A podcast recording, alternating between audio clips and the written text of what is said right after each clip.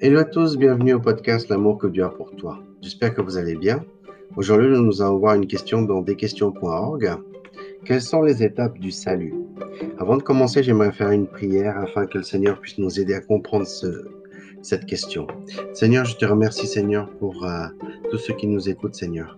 Merci pour ce podcast. Merci aussi pour euh, pouvoir nous aider à comprendre ce thème. Je te demande dans le nom de Jésus. Amen. Nombreux ceux sont qui cherchent les étapes à franchir pour le salut. L'idée d'un guide d'instruction en cinq étapes aboutissant au salut, si elles sont respectées scrupuleusement, les séduit.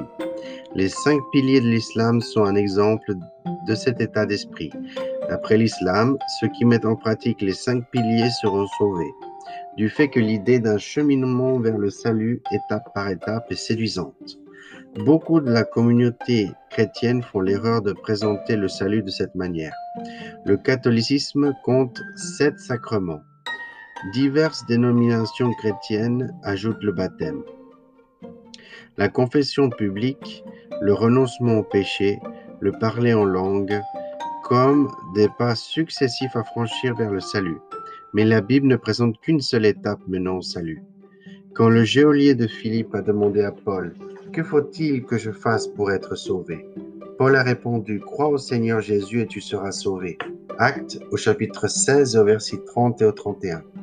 La foi en Jésus-Christ comme sauveur est la seule étape du salut.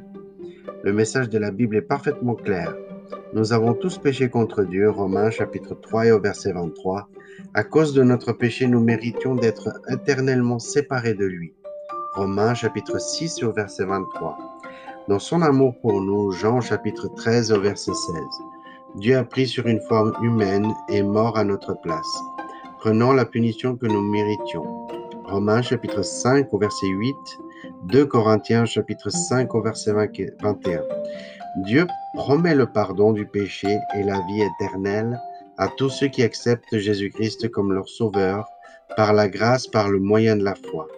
Jean chapitre 1 verset 12 Jean chapitre 3 au verset 16, Jean chapitre 5 au verset 24 et Actes au chapitre 16 au verset 31.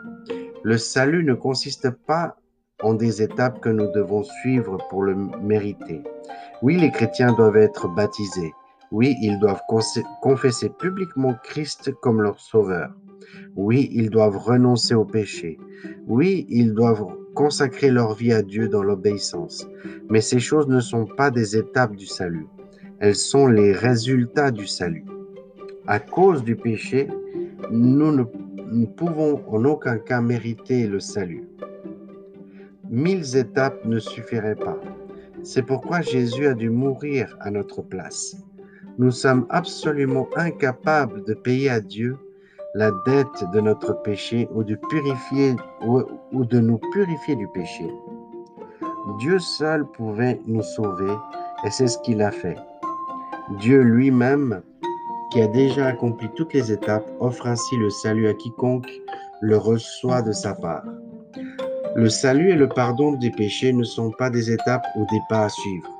Il s'agit d'accepter Christ comme notre Sauveur et de reconnaître qu'il a tout accompli pour nous. Dieu nous demande de faire un pas, celui d'accepter Jésus-Christ comme notre Sauveur et de mettre toute notre confiance en lui seul pour notre salut. C'est ce qui distingue la foi chrétienne de toutes les autres religions du monde, qui ont tous une liste d'étapes à suivre pour obtenir le salut.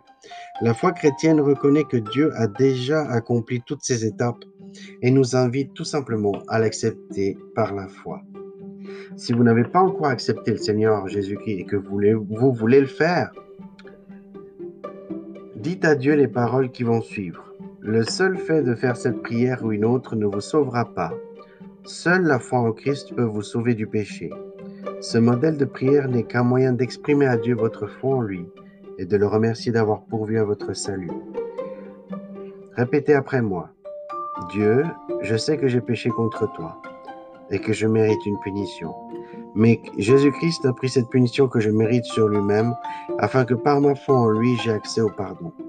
Je mets ma confiance en toi pour mon salut. Merci pour ta grâce merveilleuse et ton pardon, pour le don de la vie éternelle. Amen.